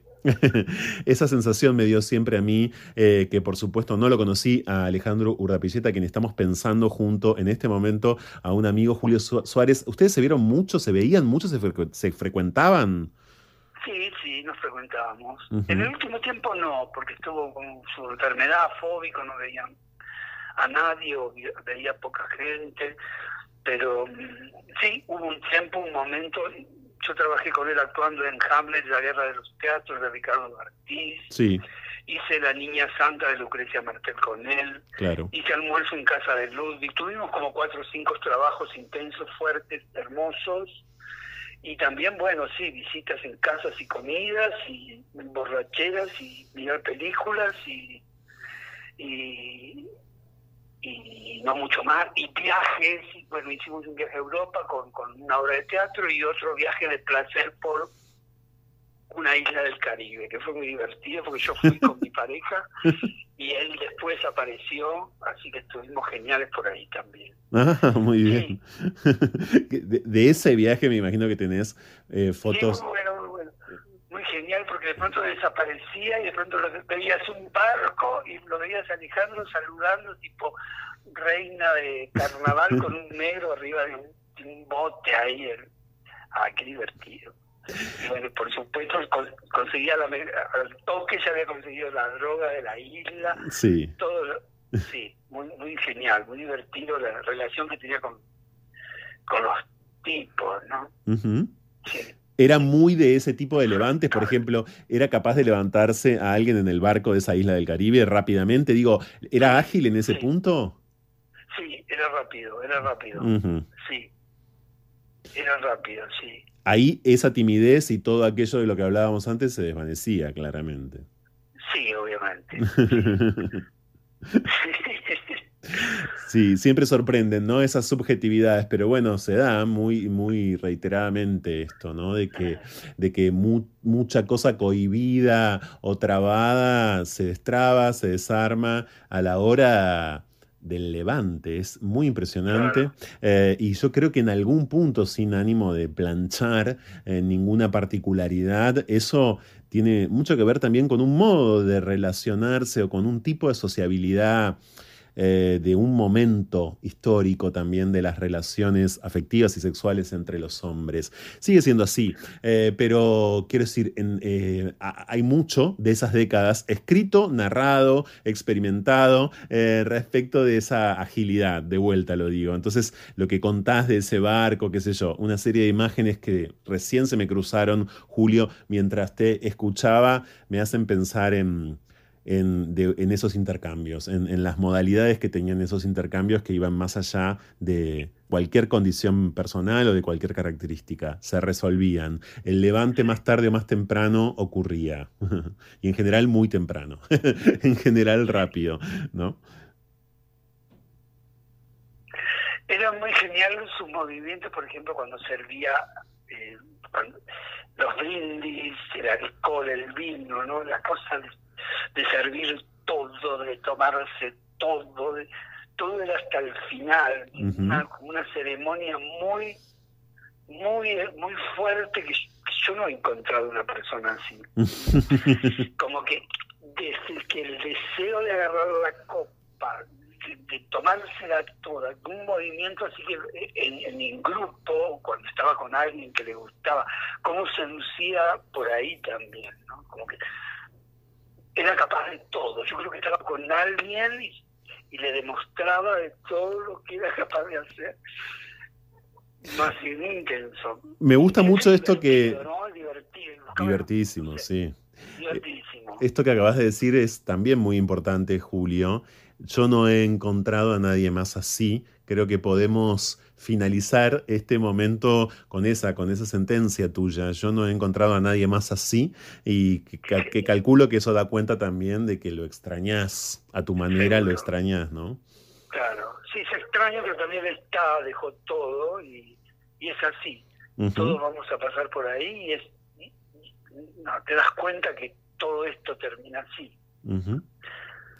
Julio Suárez, quiero que por favor le cuentes a quienes nos están escuchando en esta madrugada, medianoche de la 11.10, cuál es tu dirección de Instagram, porque tu Instagram es el 0,1% de tu trabajo, pero tiene la capacidad de sintetizar con mucha fuerza visual tu espléndido trabajo como vestuarista. ¿Dónde te encontramos?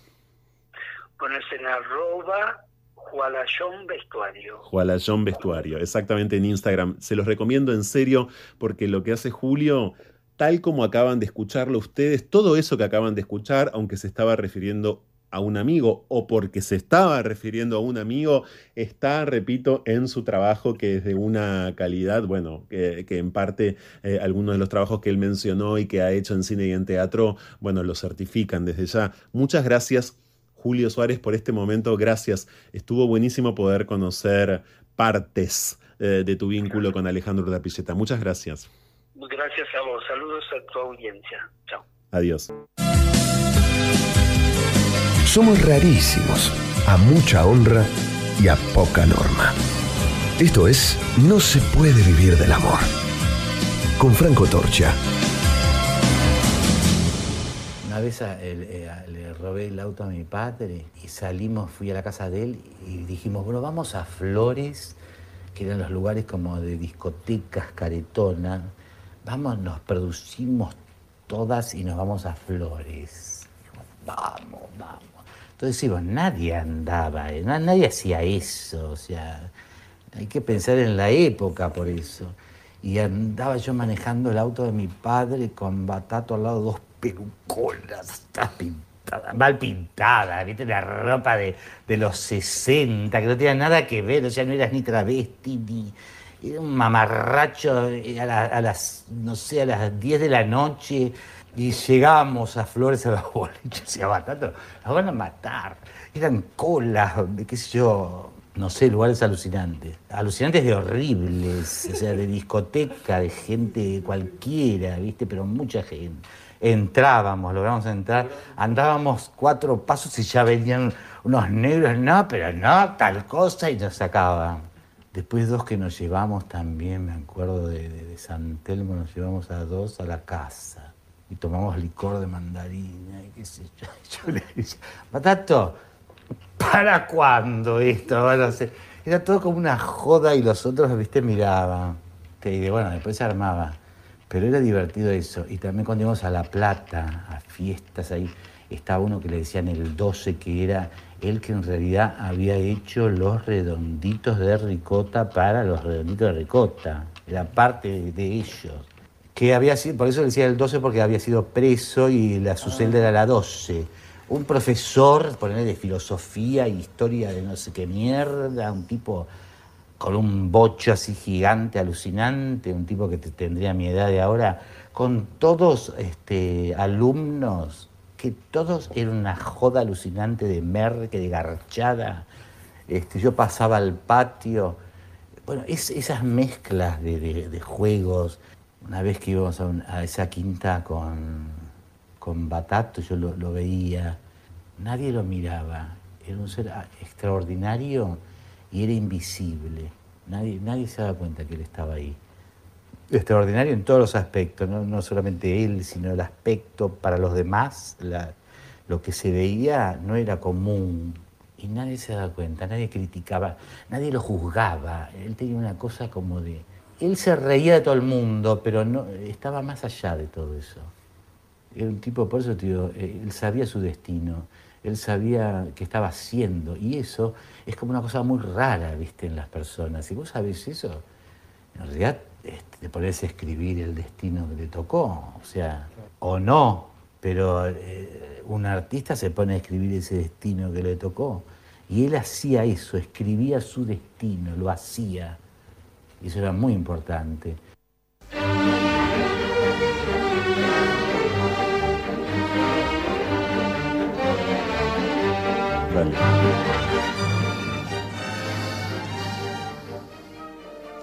Y preferimos dejar para el final, ya que estaba dispuesto, esto que sigue a continuación en este especial intitulado Urda Pilleta, una mentira caminante, no se puede vivir del amor, porque por suerte aquí está y podemos conversar con él en una prolongadísima, intermitente, siempre, siempre nutritiva conversación. Fernando Noy llega en la siguiente cháchara. Seamos charlistas. Conversemos sobre lo imposible. Ahora en No se puede vivir del amor. Cháchara. Porque platicando se deconstruye el mundo. Cháchara. Preguntas, respuestas, propuestas y protestas. Y en este jueves No se puede vivir del amor aquí en la 1110, en este especial sobre Urda Pilleta, al que dimos eh, en llamar, parafraseándolo, una mentira caminante, está en diálogo Fernando Noy. Fernando, ¿cómo estás? Bien, muy bien al escuchar el nombre de Urda Pilleta. Siempre me tira una vibra, una cosa increíble. ¿Y ustedes, vos, el equipo, todo bien? Bien, Fernando, por supuesto, ansiosos por, por tu relato. ¿Cuándo fue la primera vez y dónde, si recordás, que te topaste con Urda Pilleta?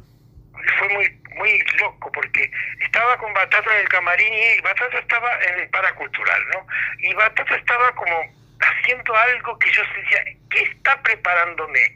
Y él no me decía nada y de pronto me arrastró hacia la salida del camarín, que sería eh, la puerta de Viola, que era el despacho donde nosotros espiábamos. Y vemos que baja una mujer muy pintarraqueada desde la entrada, porque había una escalera del paracultural, y que aparece una mujer y que pregunta, esto es, este, ay, perdón, eh, ahí está cerca un boliche muy famoso. Sí. Eh, ¿Cómo se llama esa discoteca que actuaron todos? Bueno, esto es eh, tal lugar sí. y, es, y, la gente dice no, porque es como que, se había perdido, iba a un lugar con Cheto que estaba a la vuelta de ahí. y, y ella ya nombró ese lugar. Y la gente dijo, no, no, bueno, no importa, igual entro. Y fue bajando cada escalera, cada, cada escalón eh, de esa escalera, desde el del paracultural, diciendo maravillas de cosas divertidas, porque yo no sé qué, ahí, ahí, ahí yo la miré a la Batato y me dijo, este, vas a ver lo que es. Y siguió bajando y se metió en el escenario. Michelangelo dijo, buenas noches, esto es Michelangelo. Michelangelo, claro. Y la gente dijo, no, no, no, bueno, no importa, y fue bajando. Pero era tan increíble que cada escalón era un comentario, y que hace tanta gente levanta, y vos ridícula, viste cómo era él. Entonces yo la miraba a Batato y, y Batato se reía porque me miraba a mí ante mi asombro, porque evidentemente ese tipo era un esa mujer era excepcional por los alaridos, por los gritos. Ya, ya sabía de entrada quién, quién venía. Él, se sube al escenario y, ya en el camino fue dejando los aderezos, digamos, de la mujer concheta y se fue transformando, fue mutando en una especie de monólogo. Como yo he leído tanta poesía es lo que me mantiene vivo, me parece. Eh, mientras lo escuchaba él decir ese monólogo que tardó como 10 minutos, y era un monólogo que hablaba con la luna, y la luna, y la luna es mi, rival, mi enemiga, y esta maldita luna. Yo pensaba, esto es un poema de llegar de Nerval, de Tristan esto es Arturo, no es Rambo, yo iba descartando mi cabeza. Y bueno, y terminó y fue ovacionado, ¿viste? Y el propio Batato estaba feliz porque él lo había convocado. Batato fue quien convocó a una pilleta a trabajar en el paracultural. Todavía no estaba Humberto en ese momento. Y bueno, y entonces él, se vino al camarín, lo que era un camarín que era una especie de, qué sé yo, de, granero olvidado, todo destruido, pero ahí estamos todas maquillando y viendo y fumándonos todo. Y entonces entró al camarín y yo le dije a él algo que nunca me voy a olvidar porque fue nuestra primera conversación le dije, como actor, sos un gran poeta. ¿De quién es ese texto? Le pregunté yo. Y ella respondió, la loca, es mío, pero no me importa ningún comentario al respecto. y yo quedé fascinado porque es increíble que lo que yo había, había escuchado correspondía nada menos que a sí mismo, porque no dudé, entonces no era, no era por algo no le encontraba el origen. Y bueno, él es, además del gran, el gran actor, la gran revelación, irrupción dentro de la nueva tendencia expresiva, el gran regodeo de, las viejas eh, estructuras y el gran renacimiento, es un gran poeta, ¿no? Un poeta y un actor extraordinario. Y bueno, ahí siguieron millones de anécdotas que vos podés muy bien ir hurgando ahora. Me encantaría, por supuesto, Fernando, ¿no? Y está en diálogo con nosotros en este especial de jueves de No se puede vivir del amor sobre Alejandro Urdapilleta. De esas millones eh, de anécdotas, lo que me importa también, Fernando, es cierta adjetivación. Decís la loca, eh, como por supuesto cabe decir de tantas, no solamente de Urdapilleta, pero ¿cómo la adjetivarías, no? ¿Cómo... Yo digo la loca, pero siempre lo digo, aunque se nota el sonido loca, pero lo digo con K. Loca con K quiere decir estado de éxtasis en el, en el, en el nirvana de, del del gota de, de, la India. Pero ella, la loca, viste, somos todas, nosotros la decimos loca, nos decimos la querida, no es, no es la loca como demonizada. No. ¿Pero qué me preguntabas? No, ¿cómo la adjetivarías? ¿Qué tipo de, de maricona, vamos a decirlo así también, como no, sentís que fue Urdapilleta? Bueno, es justamente inadjetivable concretamente con una palabra, pero se puede decir que fue irreverente, brutalmente eh, transgresor, desafió a todo, incluso a los virus que tuvo y a sus enfermedades. Él era realmente un tipo eh, que estaba mm, adelantando una época que acababa de nacer entre comillas, democráticamente, pero él venía ya trayendo un futuro que hasta hoy es, es, pretérito, porque él, Bat, eh, Batato, y Tortonese son un poco un molde de algo necesario que tenía que surgir después de tanta represión. Pero Urraquieta se va de, se va de, de, todos los, arquetipos. Es decir, es, un ser imposible de comparar, es un actor extraordinario, pero fuera de serie realmente. No hay, no, hay, no hay, por ejemplo, ahí lo puedes ver en los registros diversos, desde el teatro de la rascada, el teatro grotesco, el teatro que hacíamos en el paraculturálico, digamos, undergroundico, pero también lo puedes ver haciendo el Rey Lear en San Martín y te, desmayas, o haciendo My Camp, eh, mi campo, haciendo personajes Hitler, que me decía, ¿cómo puede ser que Alejandro suba y baje esas escaleras 30 veces y no se muera, no se desmaye, porque realmente era un vértigo, él era todo vertiginoso, era un torbellino, no era, era como una mañani, Ana Mañana, que yo adoro, pero, pero, pero mm, como una velocidad increíble, pausada, digamos, porque tampoco una velocidad que no se podía entender. También lo he visto haciendo al fin el, el, doctor Sloan eh, eh, con Jorge, que, originalmente desde hace 40 años lo había visto con Jorge Mayor y él hizo el rol ahí en el Conex, muerto de frío, helado, él bajaba y, y, congelado porque eran 40 grados de invierno era muy frío y él estaba así ardiéndose mi desnudo en el escenario. Es decir, realmente eh, ah, una belleza no tiene comparación, es único. Como diría Gertrude Stein de una rosa, ¿no? dice, una rosa es una rosa, es una rosa. Una piñeta es una piñeta, es una piñeta, es una piñeta. No hay más que él es romper el molde, digamos. Y ese tono mayor, porque cuando contaste hace minutos, Fernando, cómo fue la primera vez que lo viste a Alejandro Urdapilleta, ese tono mayor que tenía en su habla, ¿no? Esa cadencia, esa pronunciación, como esa fuerza eh, de cada palabra que pronunciaba, siempre la tuvo. Sí, él se fue convirtiendo, porque no te olvides que Urdapilleta trabajó mucho con Augusto Fernández, con que estuvo en Europa, en Barcelona. Él tuvo todo un pasado que no se conoce mucho, pero que es un pasado donde vas, vas haciendo surgir eh, los matices de un oficio sagrado, porque no es un oficio común y silvestre de ser actor, intérprete. Y a eso le agregó la mediunidad y el trance de un gran poeta, porque escribió como pocos, además sus libros están cada vez más, más este leídos y reclamados. Eh, y tenía un humor feroz sin el cual no se podía conseguir esto de porque él siempre enmascaraba el horror con el humor y así y, viceversa. Mm, en ese aspecto me recordaba un poco a Alejandra Pizarni, que fue muy amiga mía. Ese furor por las cosas y ese fervor y también esa cosa de, de, juez, de, que, se está, que te está midiendo urgentemente ante cualquier bajón tuyo o, metida de gamba, eh, él, él reaccionaba con como diciendo, bueno, cuidado. Una vez casi logré juntarlo con Pedro Lemebel. Imagínate lo que, lo que hubiera sido eso, pero no se pudo dar.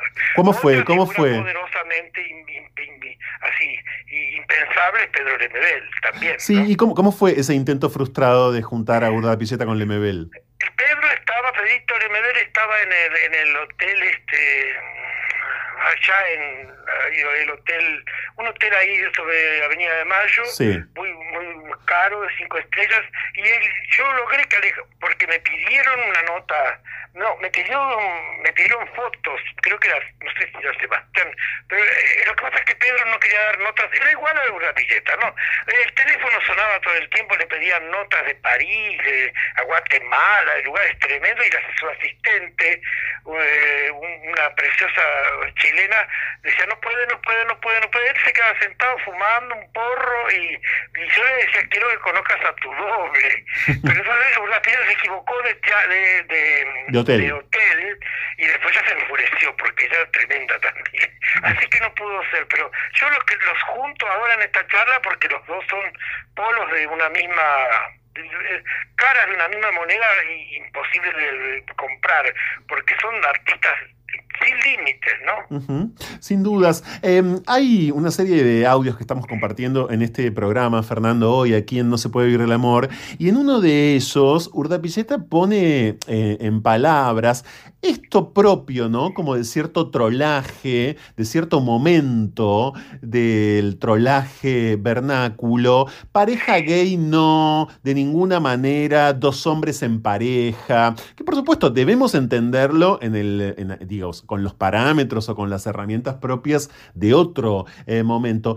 Más allá de que pareja gay no o de que boda gay no, diría, em, ¿Pensás que había en Urdapilleta una, un sentido, una idea eh, de la homosexualidad siempre urticante, siempre insurgente o sublevatoria, diría yo? No, en realidad era, como yo o, como la gran Marcova, para dar un ejemplo maravilloso, éramos locas éramos pasivas, éramos las últimas pasivas. Y entonces el hecho de los gay tampoco lo, cuadraba mucho, porque la palabra gay además para nosotras era una palabra yanquilizante.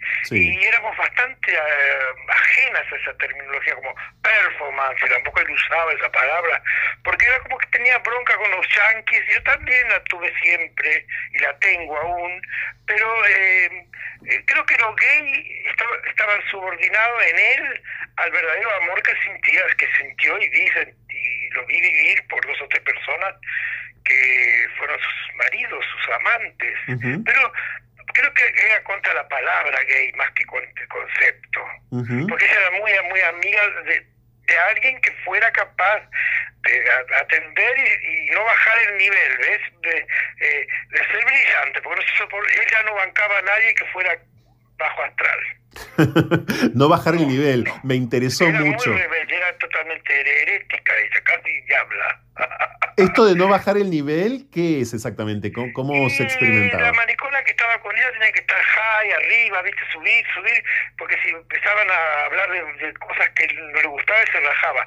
Una vez estaba con Alejandro, al lado del bárbaro, bárbaro, un boliche que hay ahí al lado. En la calle Tres Sargentos. Él adoraba libar, digamos, libar, un buen whisky, un buen vino, le encantaba la bebida, como a otras grandes amigas mías, la gallega María Elena Sagrera, por ejemplo, la gran actriz, otra impresionante actriz, ya de los años 70 te hablo, ¿no? O, bueno, muchas divas, o Gina Maridalgo. Claro. Pero en el caso de Urlatileta, eh, estábamos bebiendo y él tenía que llegar a algún lugar, ¿de acuerdo? Y el boliche, se, la, la entrada del boliche se llenó todo de brasileros que andaban por allí en la calle Reconquista. ¿Y sabes qué hizo él? Abrió la ventana y salió por la ventana. Quiere decir que era tan rebelde. Cuando íbamos con él, con Tina Serrano, que eran muy amigos con Tina Serrano, ¿no? Porque finalmente con el tiempo Alejandro como Alejandra Pizarnik se fue quedando solo, por eso mismo, por ser tan este herético, en el sentido de que no permitía que dice, oh, vos ves como zombies. y se fue quedando solo porque también era, eh, muy exigente en la relación, ¿no? y, y, Alejandra lo mismo, era tan genial como hay un libro que, que el título me da la pista para responder, la conjura de los necios, ¿no? de los poderosamente necios. Y bueno, ya, eh, en el, al final Alejandro tenía muy pocos amigos en el sentido que no soportaba a nadie, ¿no? Todo el mundo lo quería, todo el mundo quería, pero no bancaba a nadie. Y con Tina íbamos a comer al chiquilín lo mismo, ¿viste? Era una cosa así increíble, porque llegaban las 6 de la mañana y los mozos nos decían, por favor, retírense. y él pedía otro champán. Si él ganaba 10 mil pesos, se gastaba 8 mil en, en una noche. Era desmesurado, pero era un dandy, era encantador. Y ya te digo, muy estricto, eso sí, muy estricto con lo que el mambo, con lo que, el mambo que vos tirabas, la onda que tirabas. Y eso me llamaba la atención porque me gustaba mucho, porque como eh, en vez de ser un conformista, era un revolucionario en todo sentido, eh, yo prefiero a esta gente, no los que dicen sí, como nada, qué tal, todo bien, ¿no? mm, qué gran figura, Dios mío. Qué gran figura, dice Fernando Noy sobre Alejandro Urdapilleta, a quien estamos hoy recordando en No se puede vivir del amor. Y a este programa, tal como les conté hace minutos, le hemos puesto de nombre Una mentira caminante. Él insistía mucho en el artificio, Fernando, insistía mucho en sentirse una mentira y en señalar como la única verdad. en la carancha, nada más sin límites, esa apuesta que hicieron en el Rojas que dio vuelta a Buenos Aires, porque verdad fue su, la última eh, actuación de Batato Barea, después ya se fue al Hotel Mil Estrellas donde está esperándonos, pero Alejandro allí incluyó poemas propios en el, en el guion que corresponde a todo porque es, una especie de guion improvisado sobre María Julia la carancha, ¿no? La, María Julia vez estaba en el pleno poder y ellos no temían. Y esa obra dio vuelta y estaba la oda a la mentira. Es decir, viva la mentira porque la mentira es lo que reina y entonces hacían todo Y eso de la mentira en él era una, una sublime verdad, es decir, para matar al, al al, al, demonio tenía que tenerlo frente a frente, lo convocaba y lo destruía.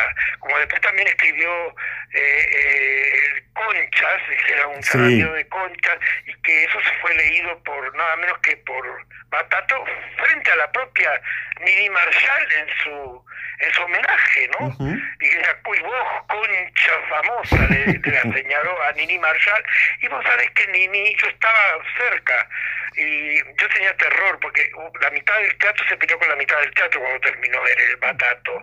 Y ya en los camarines un par de personas famosas y un cachetado pero el poema se había escrito Urapilleta especialmente para él. Y Urapilleta se reía en la platea de todo. Porque él también tenía ese humor de niño de niño de niño que no, no que tira la piedra y esconde la mano, pero que tira la piedra y tira otra piedra y tira otra piedra.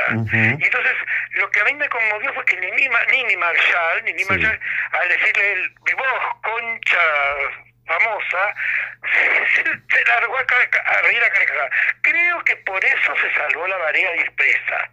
Pero también estaba ahí una pieza dispuesta a ayudarlo. O sea, fueron, fueron momentos. Eran, eran realmente personajes. Eh, eh vanguardia total, eran transgresores, este, gente que no que no, no había llegado todavía, era imprescindible que estuviera en el panorama teatral de Argentina y de todo el mundo. Porque en Argentina la cancha hace que Alfredo Balcón, Alberto Segado, Elena Tacisto, todos los dioses del, del mainstream digamos, los respetables, los genios, fueron al, Rojas a hacer la cola para ver la carancha, una dama sin límites, que fue una apuesta impresionante realmente. Alejandro interpreta a, una especie de indio y, bueno, eso es, inolvidable esa apuesta, imposible de repetirse, porque esas cosas también son la tragedia del teatro, ¿no? Que entregan orgánicamente tanto y eso también después desaparece, si no lo filman y, y igualmente no es lo mismo la cámara para el escenario cuadrado que la cámara del cine, ¿verdad?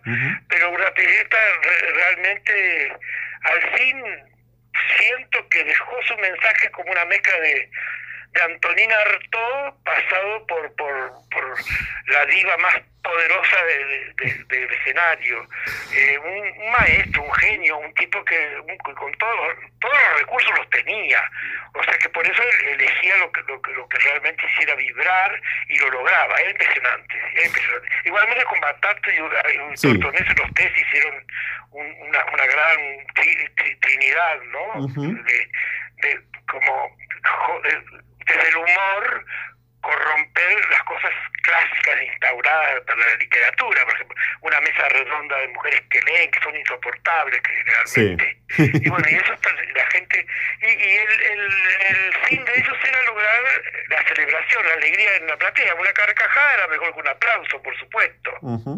¿Sentís que mm, hay en él, en Rapilleta y también en Batato y por supuesto en Tortonese, digo, en aquel entonces, en aquel momento, todos ellos conjugaron algo que fue definitivo, Fernando, para la trolez porque, porque la, represión, los 15, 20 años malditos, ah, nos habían separado de Marilu Marini joven, cuando ella hacía esas maravillas allá, de la propia Rita Cortés, que en Maratón de Monti había hecho un trabajo alucinante. Entonces, el espejo quebrado, entonces llegaron estos estos emisarios de, de, de la expresividad más, más, más poderosa como para religar, dice la palabra religión, religar. El Gitela, digamos, los tiempos aquellos que todavía se podía hacer algo en los 70, a los 80 falsamente democráticos, porque igual salíamos del Paracutá y íbamos presos, íbamos presos y, con el edicto, hasta que pasaron un año casi. Pero Urrapilleta, eh, así como, como Batati, Humberto, son, son como también Danilo de Vicia, y hay muchos otros artistas que se olvidan. No, Danilo de Vicia. No nunca por su enorme producción, ¿no? Como escritor, pero, pero en el escenario la cosa se, se deja todo, se deja todo. ¿Te acordás cuándo fue la última vez que lo viste? Alejandro, sí, sí cómo no. Lo vi en su casa preparando un, un libro que finalmente no terminó y pasamos hasta el amanecer con Luis Ortega, el director de cine, porque él iba, estaba prepara, él estaba adaptando con Luisito eh, una, una película de Mishima que se llamó Un verano maldito, En, el, en el que un personaje femenino que era la, la, cuñada de la protagonista que era la, actriz y el, el eh, en Mishima era una mujer Luis la pone hombre y es el personaje que hacía Urrapilleta, transformado no era ni no era travesti, era el tío de los dos chicos que van al mar, que de pronto se vuela una, vuela una sombrilla y cuando vuelve no lo encuentra más. Una película tremenda de Luis Ortega. Y bueno, los últimos tiempos fueron esos, con Luis, que nos íbamos a, la esquina a tomar el, café y vino, y, la preparación de esa película, claro. Mm. Fernando. que sí lo veía mucho de noche por teléfono, porque ah. eh, lo vi una semana antes, ponerle que se muriera, que viajara. Mm. Yo lo escuché tan bien que no podía creer cuando Rita Cortés me decía que ya se fue. ¿Qué fue a dónde? Y mm. bueno, lo que pasa es que Alejandro no se cuidaba, ¿viste? Y él yo creo que tenía un drama con el hígado. No sé, no quiero aventurar historias, pero sé que los médicos dijeron que había un tema hepático que, eh, que el alcohol destruyó, ¿no?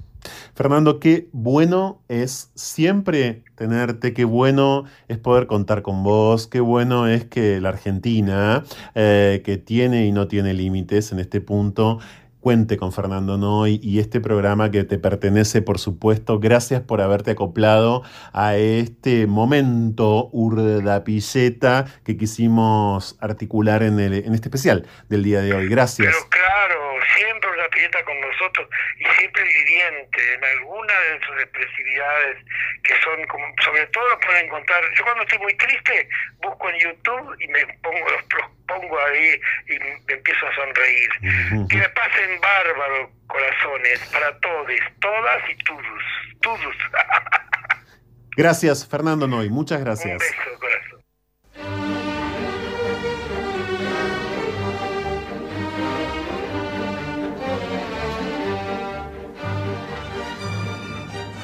Y a Julio Suárez, a quien escuchábamos hace un ratito, al amigo de, de Alejandro de la Piseta, Julio Suárez, al vestuarista, le preguntamos qué canción era la canción que especialmente le gustaba a Urda Pilleta, que escuchó y mucho, que le fascinaba. Julio nos dijo Un cuento para mi niño de Lole y Manuel, una canción flamenca, Un cuento para mi niño de Lole y Manuel, un estado mariposa, según Julio, que a Urdapilleta a partir de esta canción le encantaba, le encantaba ese ingreso a ese estado mariposa. Con esa canción ahora mismo nos vamos a despedir, me acompañaron en la operación técnica Lucas Siciliano, en la locución de No se puede vivir del amor Valeria Liboreiro y produce este programa Romina Perkins.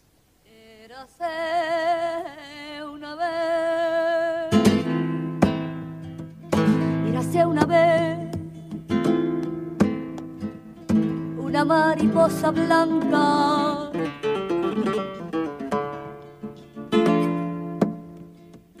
que era la reina de todas las mariposas del alba.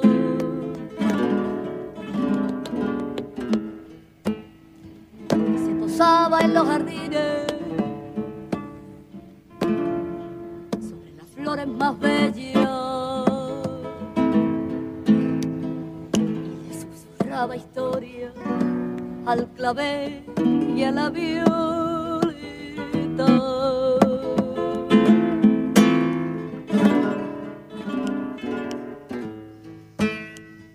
feliz la mariposita.